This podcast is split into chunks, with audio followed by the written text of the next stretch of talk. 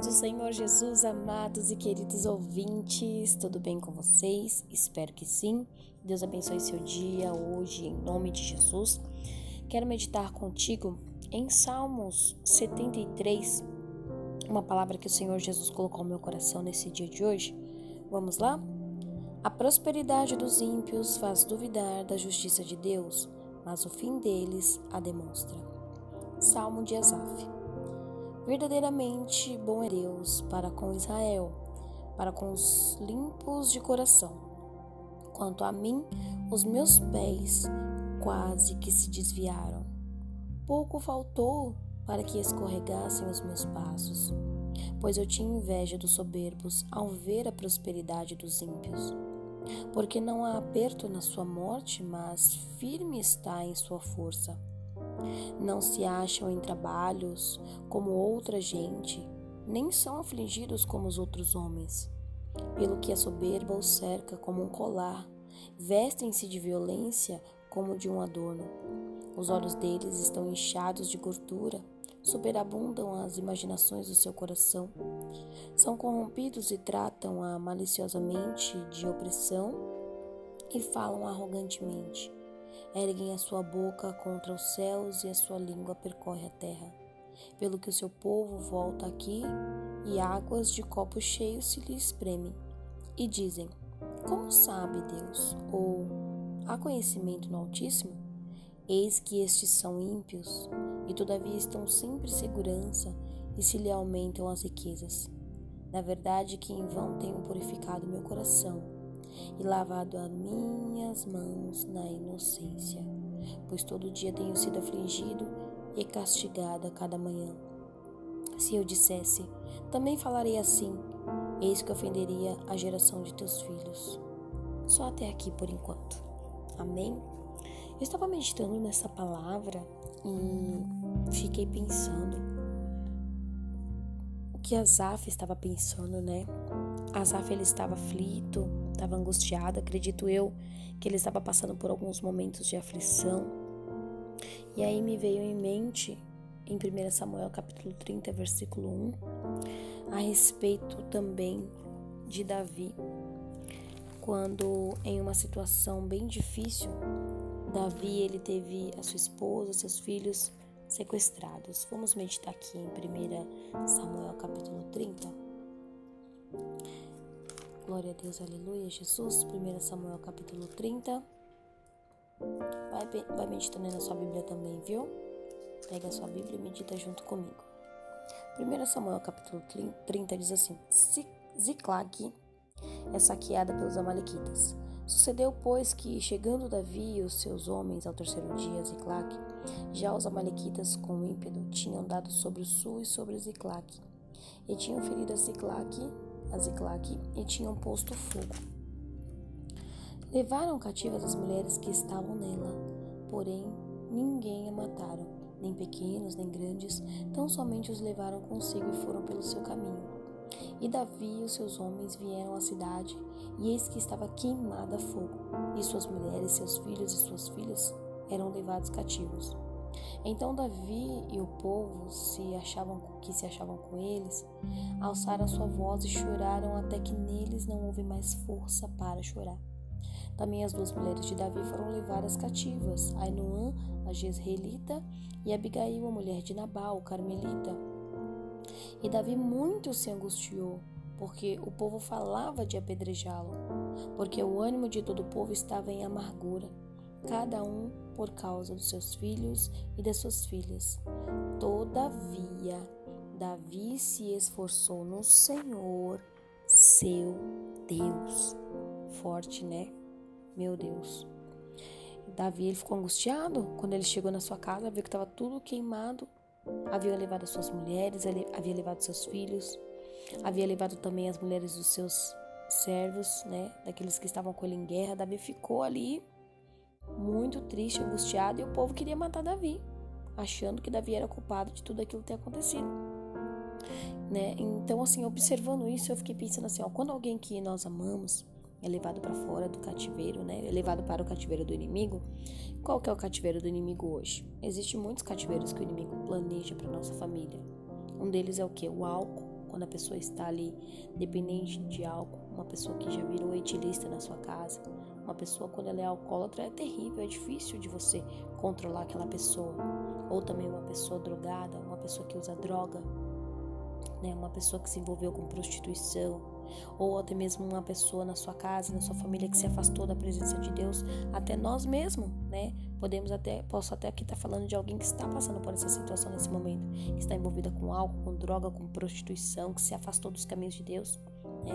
Então, quando essa situação acontece, nós ficamos angustiados. E com a luta, né, com a opressão da situação que o inimigo ele joga, né, como se ele jogasse um jogo né, nas nossas costas, nas costas da pessoa que está passando por essa situação, o que, que acontece? Ficamos desanimados. Na maioria das vezes, ficamos desanimados. Achamos até que Deus nos esqueceu, achamos que Deus nos abandonou, achamos que por passar por aquela situação, por aquele momento de destruição, por aquele momento de tragédia, de vício, de, dessa situação terrível, achamos que Deus se esqueceu de nós. Que Deus ele prefere olhar para aquele, para fulano, para ciclano, para beltrano.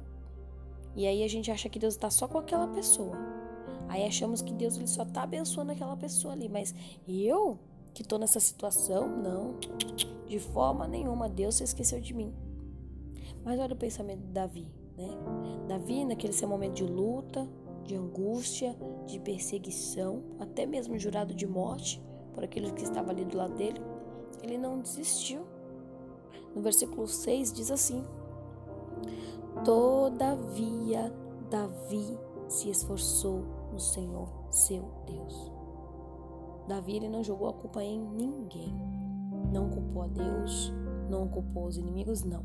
Davi, ele simplesmente se esforçou em Deus. No momento da angústia, da preocupação, no momento da tragédia, no momento em que a situação está difícil, no momento em que as coisas estão acontecendo, a gente não tem que ficar jogando a culpa em fulano, ciclano e beltrano. Nós temos que fazer como Davi, se esforçar no Senhor nosso Deus. Porque se ficarmos somente olhando para a situação, sem tomar uma postura, uma decisão, mediante os conselhos de Deus, nós não vamos sair do lugar. A gente vai continuar na mesma situação, vai ficar do mesmo jeito e inclusive vai ficar até pior a situação se a gente não se esforçar no Senhor. Mas às vezes a pessoa pode olhar e dizer assim: Mas eu não tenho força, eu não, não consigo. Sim, porque não é na força do teu braço, não é na força do teu braço, não é do teu jeito, é do jeito que Deus quer é na força do Senhor. Quando Davi ele foi guerrear contra o gigante, ele falou assim: Eu não venho no meu nome, eu venho no nome do Senhor dos Exércitos. Se você está numa prova, numa luta e você quer lutar no seu nome com a força do teu braço, você vai perder a batalha. Sinto em te dizer, mas você vai perder a guerra. Se você está passando por uma situação, um conflito, um momento em que você está se sentindo encurralado, que você não vê solução, e você vai querer agir teu jeito, sinto em te dizer, mas você vai perder essa batalha. Você vai fracassar nessa guerra. Porque você não está chamando o Todo-Poderoso para guerrear com você. Você não está chamando aquele que tem todo o poder para te ajudar a vencer essa situação. Mas você está tomando para si uma luta que muitas das vezes você não vai conseguir vencer sozinho.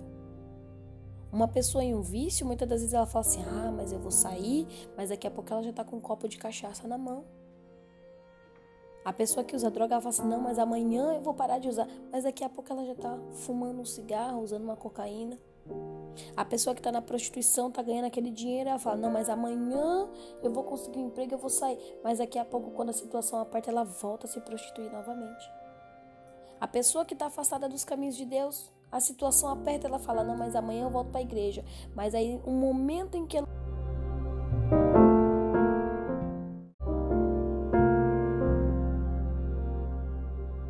Em um momento de folga, ela prefere voltar para os caminhos maus. Então, todavia, Davi se esforçou no Senhor. Eu não tenho que ficar olhando para a situação, eu tenho que tomar uma posição, uma postura, uma decisão, mas mediante os conselhos de Deus buscar em Deus, clamar a Deus. Em Isaías 41, 10 diz assim: Não temas, porque eu sou contigo, e não te assombres, porque eu sou teu Deus, eu te fortaleço e te ajudo e te sustento com a destra da minha justiça. Deus está falando assim: eu é quem vou te fortalecer, eu é quem vou te ajudar, eu é que vou te sustentar nessa situação que você está vivendo com a destra da tua justiça, com a destra das minhas mãos.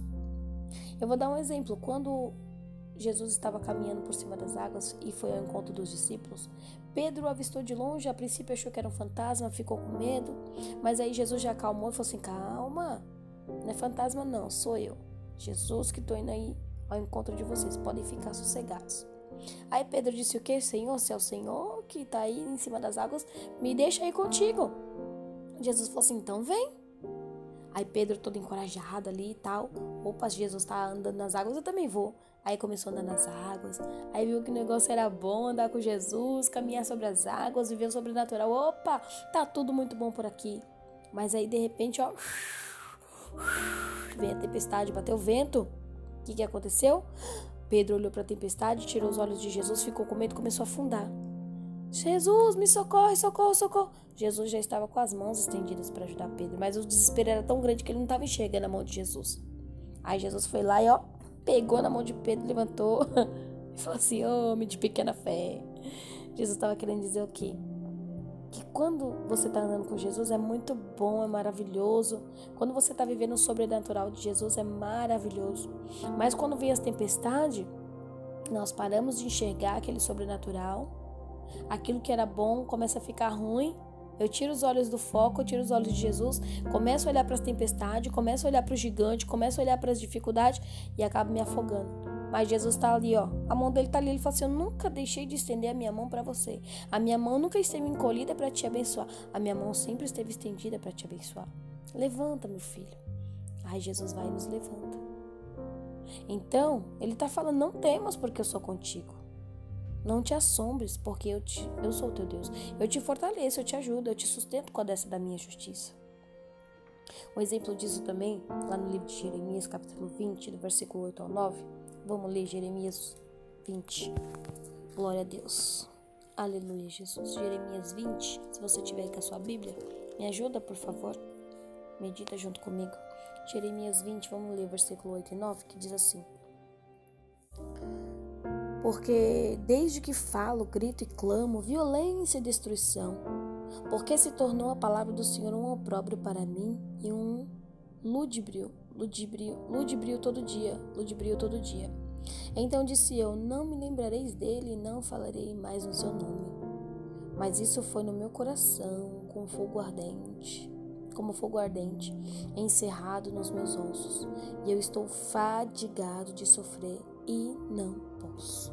Meu Pai do céu. Jeremias estava exausto, fadigado. Ele não queria mais nem falar em nome de Deus. Porque, ó, Jeremias tinha lutado muito em favor do povo, falando com o povo, orientando o povo sobre as assolações que viriam, guerreou, pregando a palavra de Deus no meio dos reis da Babilônia, no meio do, do, dos reis. Falou tantas coisas que Deus estaria ali no meio do povo, mas o povo sempre desprezando a Deus. Teve um momento que Jeremias ele se cansou, ele ficou cansado ficou fadigada, já não queria mais nem falar em nome de Deus. Era tanta luta, mas era uma desvalorização com as suas palavras quando ele pregava. A sua busca por um concerto no meio do povo parecia que estava sendo em vão. O povo não estava nem aí para o que Jeremias estava falando. Como diz a palavra, né? Deus envia nos seus profetas madrugando e orando e falando, mas o povo não estava nem aí. Então ele já estava numa estafa, num período de cansaço, seu psicológico estava abalado, de modo a tal que ele nem queria mais falar de Deus, não queria mais nem pregar. Não queria mais falar. Estava cansado. Mas não dependia da sua vontade anunciar a mensagem do Senhor. Porque o chamado de Jeremias ardia mais em seu coração do que a sua vontade de desistir. Às vezes a gente quer desistir, né? Já falou tanto com aquela pessoa, já insistiu tanto, mas aquela pessoa não quer uma mudança, não quer uma transformação, quer viver na mesma situação de, de tragédia, de desespero, de angústia. A pessoa não quer uma mudança, quer viver naquela situação terrível. Só que a gente não pode desistir, sabe por quê? Porque quando Deus nos chama para uma obra, é Ele quem garante a vitória. Quando Deus me chamou para fazer a vontade dele, a vontade dele se tornou maior do que a minha vontade. Mas olha o que Jeremias diz aqui nos versículos 11, 12 e 13. Vamos ler. mesmo capítulo, tá bom? Jeremias 20 diz assim: ó, Mas o Senhor, Ele está comigo como um valente terrível. Por isso tropeçarão os meus perseguidores e não prevalecerão. Ficaram muito, ficaram muito confundidos, como se não houveram, prudentemente. Terão uma confusão perpétua que nunca se esquecerá.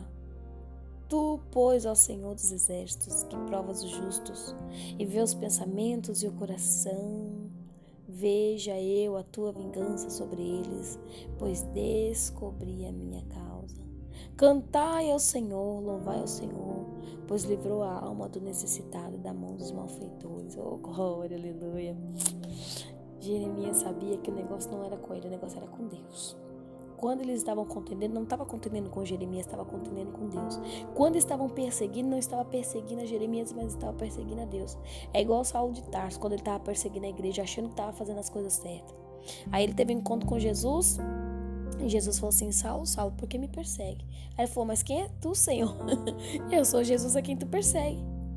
Ele está querendo dizer assim: Você não está perseguindo a igreja, você está me perseguindo, Saulo. Eu sou a igreja. Você está perseguindo a mim, Saulo. Você está perseguindo meu povo. Esse povo é meu. Esse povo pertence a mim. Faz parte de mim, é o meu corpo. E aí, Saulo, ó, entendeu que ele não estava perseguindo a igreja, mas estava perseguindo a Cristo. Então, quando alguém persegue você por estar tá fazendo a obra de Deus, fique em paz. Está perseguindo o próprio Deus e Deus é que vai ter com aquela pessoa. Quando aquela pessoa está numa situação difícil, ela não consegue enxergar, fique em paz. Continua fazendo a sua parte. Continua ajudando, continua orientando, continua falando da palavra de Deus, continua instruindo aquela pessoa, porque na hora certa, Deus vai abrir os olhos daquela pessoa e ela vai enxergar a verdade. Jesus disse: Eu sou o caminho, a verdade e a vida. Se você não vier até Jesus, você não vai ter parte com Deus. Jesus é o caminho, Jesus é a porta. Uma hora essa pessoa ela vai encontrar a maçaneta dessa porta para ela poder entrar.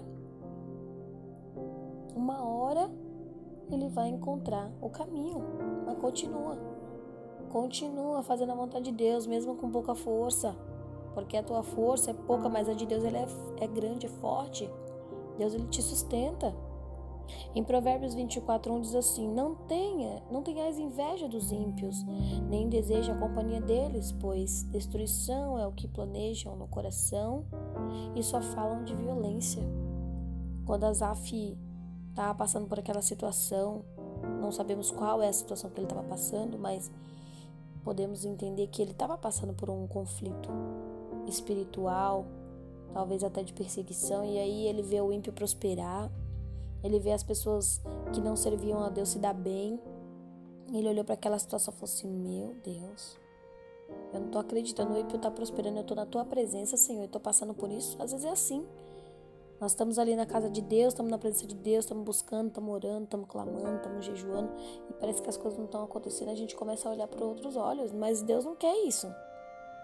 Deus está falando aqui em Provérbios 24, 1, não tem inveja do ímpio, não. E nem deseja a companhia dele, não pois a destruição é o que planeja no coração. E só fala de violência, só fala de coisa que não presta. Não queira a companhia dessas pessoas, não. Ore por elas, mas não queira a companhia delas, né? Bem-aventurado o homem que não anda no conselho dos ímpios, nem se detém no caminho dos pecadores e nem se assenta na roda dos escarnecedores. Deus está falando comigo e contigo hoje. Sai do meio. Só ore. Saia do meio. Saiba que Deus ele tem o melhor para você e para sua família. E tudo que você faz para o Senhor não é em vão. Ele vai te recompensar por tudo aquilo que você tem feito na obra do Senhor. O mundo, presta atenção, o mundo ele quer nos enganar. Ele quer nos atrair para fora da presença de Deus. Os convites, as tentações, as vontades da carne, os holofortes, tudo isso quer nos chamar, né? Quer chamar nossa atenção para sair da presença de Deus, para desistir de Deus, para achar que Deus se esqueceu de nós. Tudo isso quer nos perder, nos fazer se perder o foco, nos tirar do foco, nos tirar da vontade. Mas Deus está falando com você aqui hoje. Não sai do foco, não. Continua. Fica firme no Senhor. Lá em Mateus 4, quando Jesus ele foi conduzido pelo Espírito ao deserto para ser tentado pelo diabo, ele tinha jejuado, ele ficou ali separado, foi buscar Deus e ele teve fome. 40 dias orando, jejuando, buscando, no momento vai ter um momento que a pessoa vai vai sentir alguma coisa, o corpo vai, né, começar Dois dias já que a gente fica sem comer, já fica mal, imagine 40 dias. E ele teve fome, ele, ficou, ele tava ali, né, como carne. Mas ele estava buscando em Deus. E aí, de repente, o bicho, o diabo, se apresenta diante dele e começa a oferecer um monte de coisa. Olha, se tu és o filho de Deus, manda que essas pedras se tornem pães. Mas Jesus falou o quê? Está escrito nem só de pão viverá o homem, mas de toda palavra que sai da boca de Deus.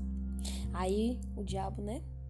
Não contente, transportou ele para a cidade santa, transportou a cidade santa e colocou sobre o pináculo do templo e disse: Se tu és o filho de Deus, lança-te daqui abaixo, porque está escrito: Aos seus anjos dar ordem ao teu respeito e tomar-te-ão nas mãos, para que nunca tropecem em alguma pedra.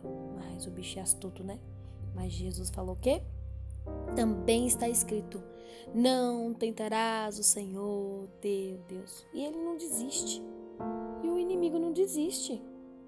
Jesus estava ali, buscando a presença de Deus, se separando, orando, jejuando. Foi tentado. Tentado a abandonar tudo, todas as promessas de Deus. Tentado a deixar os discípulos, tentado a abandonar a cruz, ou seja, tudo aquilo que Deus tinha planejado para ele tudo, a vida, tudo aquilo que Deus tinha incumbido para Jesus, a vontade do Pai.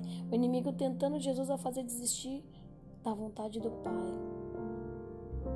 Mas Jesus fez o que, meus irmãos? Jesus disse não. Jesus disse não. Sim, Jesus foi tentado, muitos pratos. Sim, foram, o inimigo ele foi nos seus pontos. Tentou olhar os pontos fracos de Jesus. Tentou ficar olhando ali para os pontos fracos. Era fome? Era o quê? Qual que é o teu ponto fraco? Será que é a riqueza?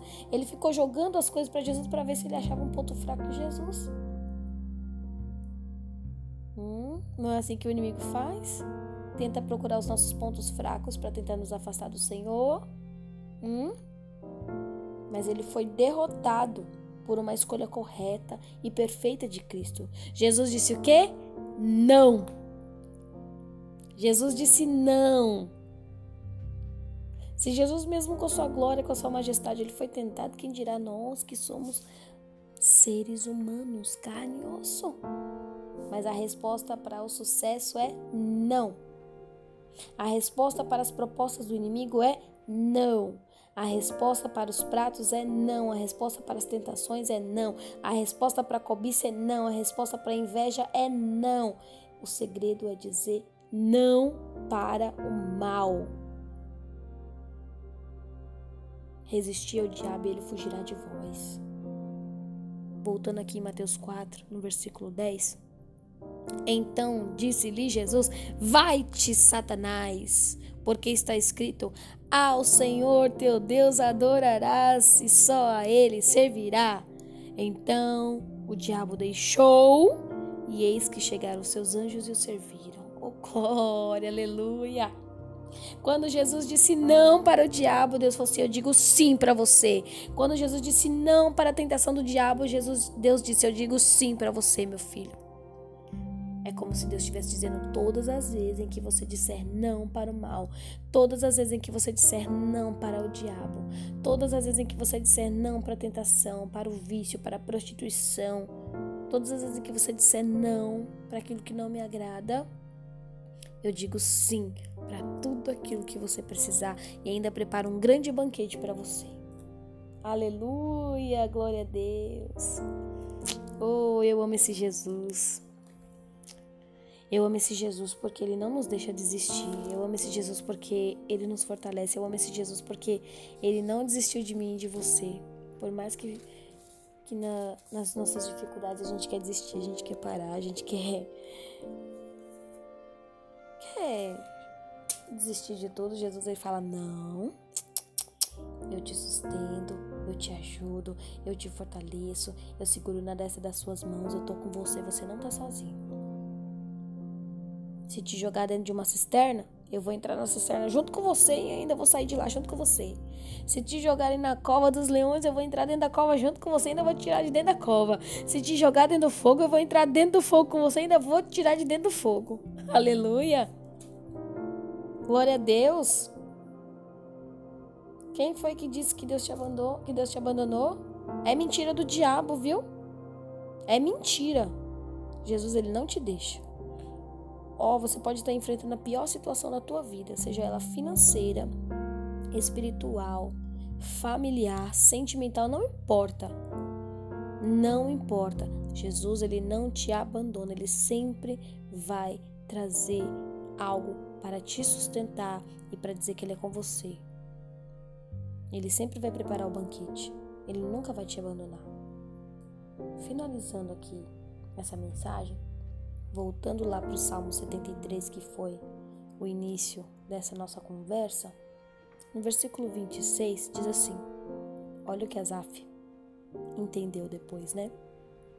Primeiro ele ficou pensando em tudo que o ímpio estava conseguindo, prosperando, e ele passando por aquela situação. Mas aí depois, olha só, versículo 26. A minha carne e o meu coração desfalece. Mas Deus é a fortaleza do meu coração e a minha porção para sempre. Pois eis que os que se alongam de ti perecerão. Tu tens destruído todos aqueles que se apostatando se desviam de ti. Mas para mim, bom é aproximar-me de Deus, pus a minha confiança no Senhor Deus para anunciar todas as suas obras. Glória a Deus. Quando é que foi que Azaf entendeu tudo isso? Quando é que foi que Azaf entendeu que Deus estava com ele? Quando foi? Quando foi que ele entendeu essa situação? Quando ele entrou na casa de Deus. Aleluia, Jesus. Glória a Deus, olha aqui no versículo 17. 16, ó. Quando pensava em compreender isso, fiquei sobre modo perturbado. Tem coisa que nem adianta você entender, que você vai ficar perturbado, você só tem que confiar e crer. Aí no 17 diz assim: Até que entrei no santuário de Deus, então entendi eu o fim deles. Oh, glória a Deus! Tudo que está acontecendo é passageiro e é vaidade. Vai passar. Vai tudo isso aí vai passar, tudo vai passar. Mas quando você entra na casa de Deus, na presença de Deus, quando você dobra o teu joelho, quando você clama, quando você entra no teu quarto, quando você fecha a porta, quando você tá naquele momento em que não tem para onde você correr, mas você corre para os braços do Senhor, você se lembra de Deus você olha para o Senhor, você se lembra que o seu Deus ele não te deixa. Você sente a paz de espírito novamente. Você vê as coisas de Deus acontecendo na sua vida. Você vê Deus colocando tudo no seu devido lugar. Por quê? Porque você não aceitou as propostas do inimigo. Você tirou os olhos das tentações do mal. Você parou de olhar para as coisas que o mundo oferece e voltou a olhar para Deus. Deus ele te restitui. Deus ele te fortalece. Deus te sustenta. Deus ele supre tua necessidade. Deus ele prepara o banquete, porque ele é Deus, ele tem todo o poder. A Bíblia diz assim: olha, pode mamãe se esquecer do seu filho que amamenta, do seu filho que estava no seu ventre, de modo que não se compadeça dele, mas eu, Deus, todavia não me esquecerei de ti. Ele não se esquece de você. Ele não te deixa, ele não te abandona. Glória a Deus. Fica com essa palavra hoje. Fica com essa meditação hoje. Saiba que Deus ele é contigo. Diga não para o mal. Diga não para a tentação do inimigo. Deixa Deus trabalhar na sua vida. Faz a vontade do Senhor. Não desiste do seu chamado, não. Jesus te chamou para uma grande obra, você faz parte desse projeto. O seu nome está sendo escrito lá no livro da vida. Você tem uma história com Deus lá no céu. Deus ele não vai deixar faltar nada para você não. E se está faltando alguma coisa, clama a Ele. Pede para Ele que Ele vai te sustentar. Se você está numa situação difícil, num vício, alguma situação que tá te deixando mal, que tá acabando com a sua vida, com o seu casamento, com a sua família, clama a Deus. Pede ajuda para o Senhor. Ele vai te sustentar, ele vai te fortalecer, ele vai trazer a tua saúde de volta. Ele vai curar essa enfermidade. Clama a ele. A Bíblia diz em Jeremias 33, 3 o que? Clamas a mim, responder-te-ei e anunciar-te-ei coisas grandes e firmes que não sabes. Aí às vezes você pode até falar, mas eu tô sem força, irmã Gisele, para orar. Eu tô sem força para clamar. É com a tua pouca força mesmo. Fala do teu jeitinho, Deus vai entender. Deus vai entender a forma que você fala. Mas se volta para o Senhor e deixa Deus trabalhar na sua vida. Amém? Eu quero fazer uma oração por você. Pai, em nome de Jesus, eu quero agradecer ao Senhor por mais um dia. Agradecer ao Senhor por essa palavra tão maravilhosa que o Senhor colocou ao meu coração para estar tá trazendo aqui para essa pessoa que está ouvindo agora. Senhor, eu quero agradecer porque o Senhor tem ouvido as nossas orações, mesmo com pouca força. E aqueles que ainda não clamaram ao Senhor, que possa clamar nesse momento junto comigo. Aquele que está sem força para orar, que o Senhor possa abençoar ele agora e visitar ele nesse momento. Aquele que está passando por essa enfermidade terrível, ele possa ser curado pelo sangue de Jesus. Meu Deus, não nos deixe, Senhor Jesus Cristo, olhar para este mundo e cobiçar as coisas deste mundo. Não nos deixe, meu Deus, meu Pai, querer, Senhor Jesus Cristo, entrar em uma situação a qual nós não podemos sair. Não. Jesus nos ajuda a dizer não para o pecado nos ajuda a dizer não para o mal, nos ajuda a dizer não para as cobiças, nos ajuda a dizer não, meu Deus, meu Pai, para as tentações e nos ajuda a dizer sim para a tua vontade, sim para o teu querer. Senhor, abençoe essa pessoa que está vendo esta mensagem, ouvindo esse áudio. Fortalece ela nesse momento a tomar as decisões corretas, a fazer somente o teu querer. Senhor, obrigado pela tua palavra, que nos momentos de angústia, de aflição e até de alegria, ela nos traz um prazer tremendo. Eu te amo, Jesus. Te amo porque o Senhor nunca nos abandonou, nunca nos deixou. Obrigada, Senhor, que neste dia de hoje essa pessoa seja abençoada e que somente o teu nome, Jesus, somente o teu nome seja glorificado. Que esta pessoa possa dar glória ao teu santo nome, Jesus, por tudo que o Senhor tem feito e ainda vai fazer. Obrigado abençoa essa pessoa. Se tiver alguém também que está ouvindo esse áudio que está afastado da tua presença, que ela possa retornar. Assim como Asaf entrou no teu santuário e entendeu que era somente em Deus que ele podia confiar. Que essa pessoa possa retornar para Jesus hoje.